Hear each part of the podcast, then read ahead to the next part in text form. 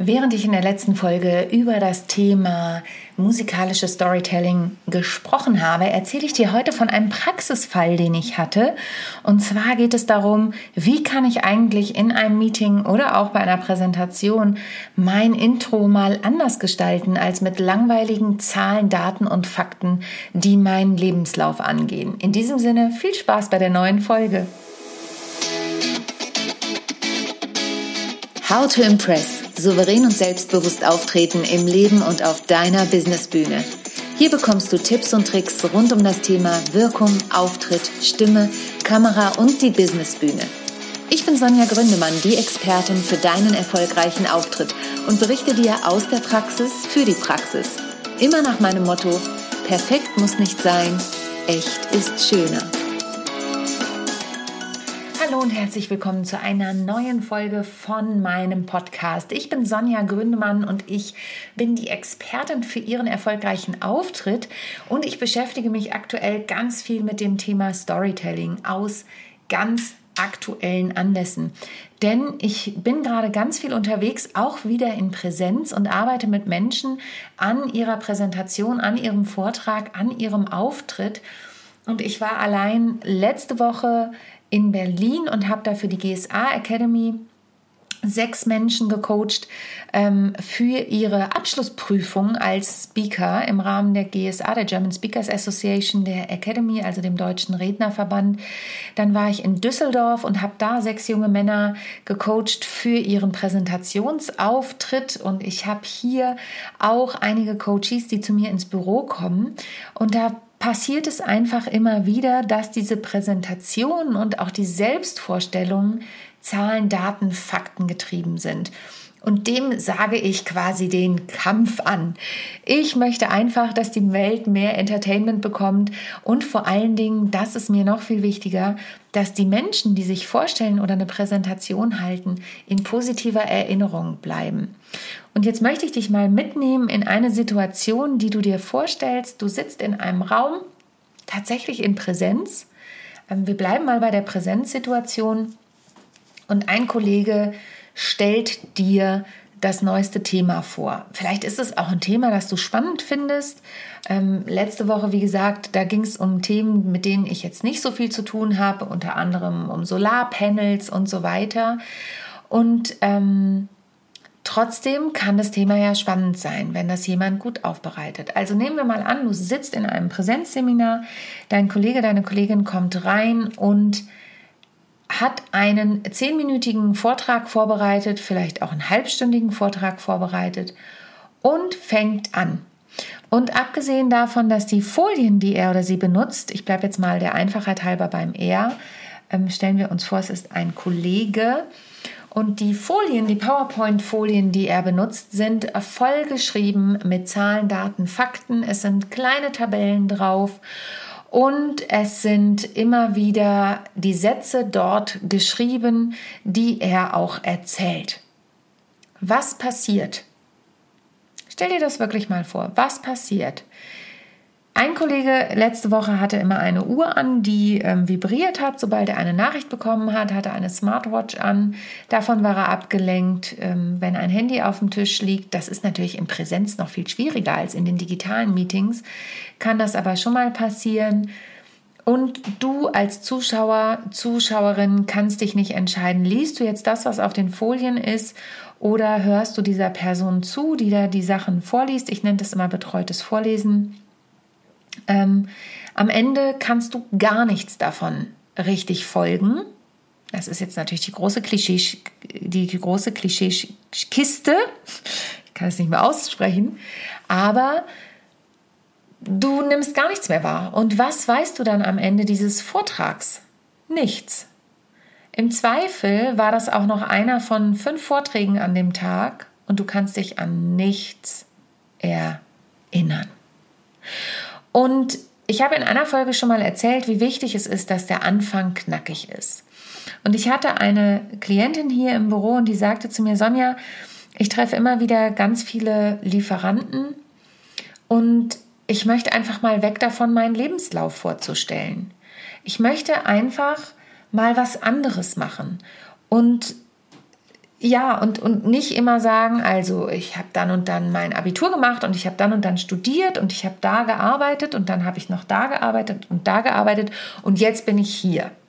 Sondern ich möchte einen anderen Einstieg finden. Und dann habe ich gesagt, gut, weißt du, was wir machen?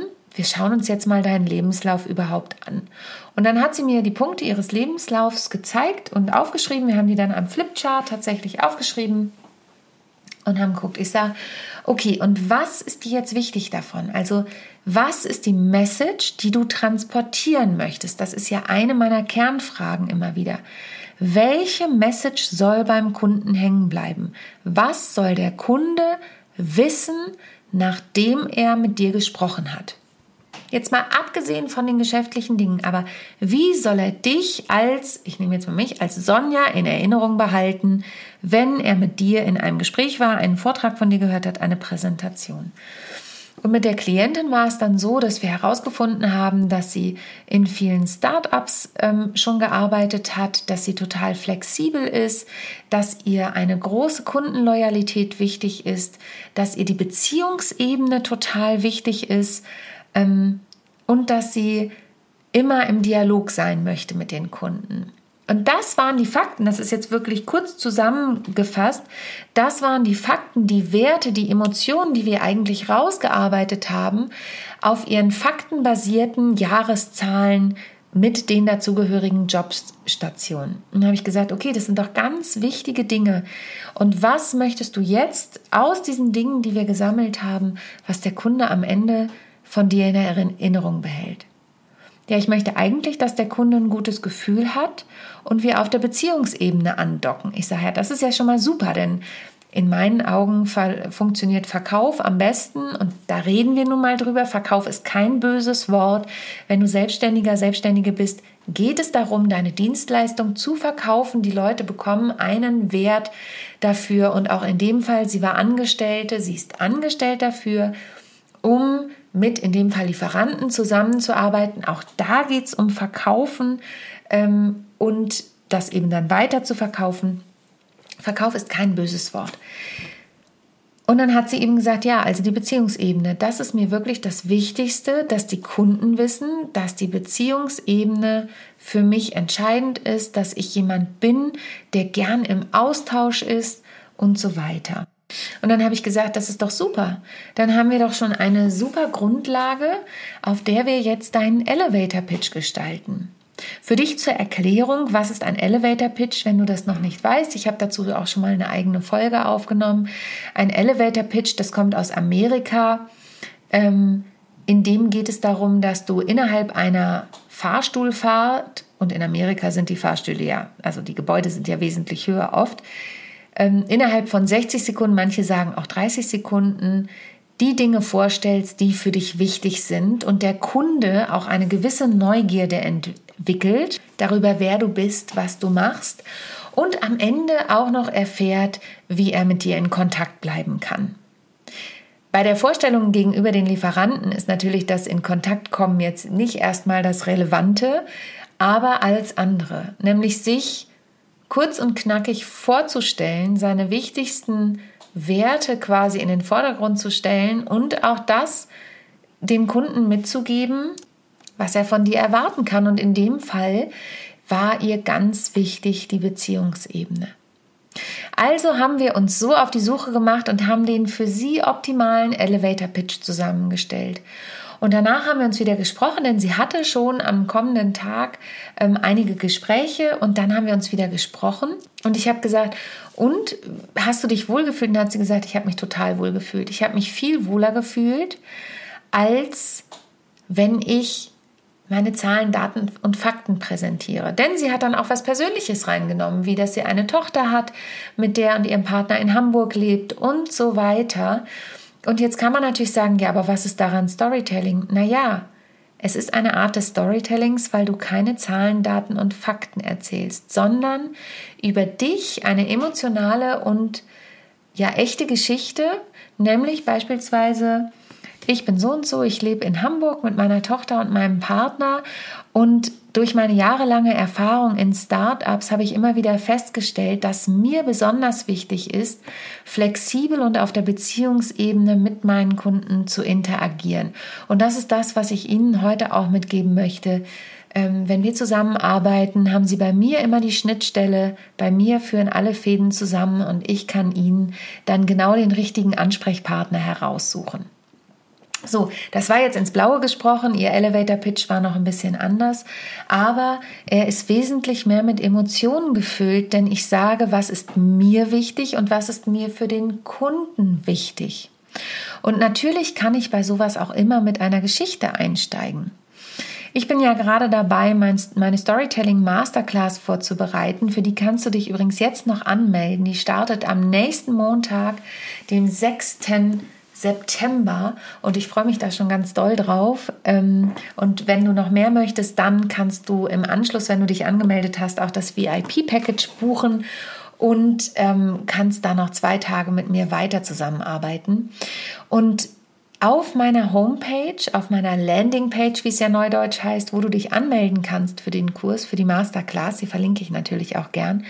Da erzähle ich relativ am Anfang, nachdem du siehst, für wen das Ganze ist und warum du dabei sein solltest, ähm, wie bin ich überhaupt zum Storytelling gekommen? Ich bin zum Storytelling gekommen, indem ich mich ausprobiert habe und, und ähm, gemerkt habe, Gott, Zahlen, Daten, Fakten sind langweilig. Und wenn ich Geschichten erzähle, dann lachen die Leute. Und dann gibt es natürlich noch die Sales Stories. Ich habe ja einige Jahre als Vertriebstrainerin und Coach gearbeitet für eine ähm, Bank und war da extern als externes Mitglied und da ging es ganz viel um diese Sales Stories, um die Verkaufsstories.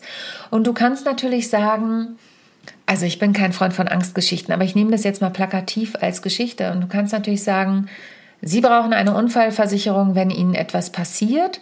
Oder du kannst sagen, neulich hatte ich einen Kunden und der war Gott froh, dass er eine Unfallversicherung hatte, denn der ist Skifahren gewesen und fuhr so über die Piste und es war alles glänzender Schnee. Es war, ich übertreibe jetzt natürlich auch ein bisschen, glänzender Schnee, die Sonne schien und plötzlich schnitt ihm jemand die Vorfahrt den Berg runter und er lag wirklich plötzlich auf seiner Schulter hatte die Schulter gebrochen und konnte als Kieferchirurg einige Monate nicht arbeiten. Durch die Unfallversicherung war das Ganze abgedeckt und er hatte weniger Sorgen, was seinen Job angeht. Das ist eine sogenannte Sales Story. Ich erzähle aus der Erfahrung eines anderen Kunden und das mm, bringt natürlich Bilder. Du hast eben auch gehört, ich habe den Schnee erzählt, die Sonne, die glitzert auf dem Schnee und so weiter. Ähm, das ist was anderes als einfach nur zu sagen, Sie wollen sich absichern? Schließen Sie eine Unfallversicherung ab. Die kostet 15,35 Euro im Monat oder was weiß ich. Und das ist es, die Emotionen, sich in diese Bilderwelt zu versetzen, äh, mit dem Skifahrer, der da den Berg runtergeht und plötzlich einen Unfall hat, die hilft natürlich, eine emotionale Bindung herzustellen. Und nochmal, ich bin kein Freund von Angststories. Das ist jetzt das plakativste Beispiel, was mir eingefallen ist. Zurück zu meiner Klientin, wir sind mittlerweile dabei, noch weitere Geschichten zu bauen. Und zwar Geschichten durch ganze Präsentationen hindurch, damit die Kunden einen roten Faden haben, an dem sie sich orientieren. Das mache ich gerade noch mit einer weiteren Klientin, mm, wo wir eine Bergstory haben und sie festgestellt hat, oh, warte mal, ähm, alle anderen Kunden oder alle anderen Mitbewerber in dem Fall, die sind den Berg schon ein Stück hochgeklettert und wir stehen vor der Steilwand, weil wir es einfach nicht umgesetzt bekommen. Und sofort hat man eine klare Vorstellung. Ich kann natürlich sagen, Leute, unsere Verkaufszahlen sind mies. Oder ich mache ein plakatives Bild und sage, guck mal, die Mitbewerber, die nehmen einfach ein paar andere Wege. Vielleicht ist der auch ein bisschen länger, aber die sind zumindest schon geklettert. Und wir stehen die ganze Zeit vor der Steilwand und versuchen zu hüpfen und kommen nicht hoch. Und damit verstehen die Mitarbeiter oder die Kollegen natürlich, oh ja, aber die Steilwand, aber am Gipfel, da ist der Kunde und da ist der Erfolg und da wollen wir hin. Und genau an diesem Gipfel möchte ich auch mit dir, du merkst, ich könnte noch Stunden weiter erzählen, aber wenn du mehr erfahren möchtest und wenn du auch erfahren möchtest, wie du A, Geschichten sammelst, wie du B, weiter daran arbeitest, dann buch doch jetzt mein Storytelling, meine Storytelling Masterclass und am besten das VIP-Package nach Eintragung in die Masterclass auch noch, denn dann arbeiten wir direkt zusammen, kannst du mir deine Fragen einreichen und, und, und. Ich freue mich auf jeden Fall drauf. Und grundsätzlich gilt, wenn dir die Geschichte hier, die Geschichte hier, wenn dir der Podcast heute gefallen hat und wenn du jemanden weißt, der auf jeden Fall was zum Thema Storytelling erfahren sollte, dann empfiehl diesen Podcast weiter. Gib mir fünf Sterne auf iTunes oder dem, der Plattform deiner Wahl. Und vor allen Dingen freue ich mich, wenn du auch nächste Woche wieder einschaltest, wenn es heißt How to Impress souverän und selbstbewusst auftreten von und mit mir, Sonja Gründemann. Danke fürs Zuhören. Bis zum nächsten Mal. Tschüss. Ich hoffe, die heutige Folge hat dir gefallen und du schaltest auch beim nächsten Mal wieder ein, wenn es heißt How to Impress souverän und selbstbewusst auftreten. Hinterlass mir gern eine Bewertung bei iTunes oder auch eine Rezension bei Google und vernetze dich mit mir auf den sozialen Medien, vor allen Dingen bei LinkedIn und Instagram bin ich aktiv. Über Weiterempfehlungen freue ich mich natürlich auch sehr und wenn du noch mehr über mich erfahren möchtest, dann abonniere einfach meinen Newsletter. Bis zum nächsten Mal. Tschüss.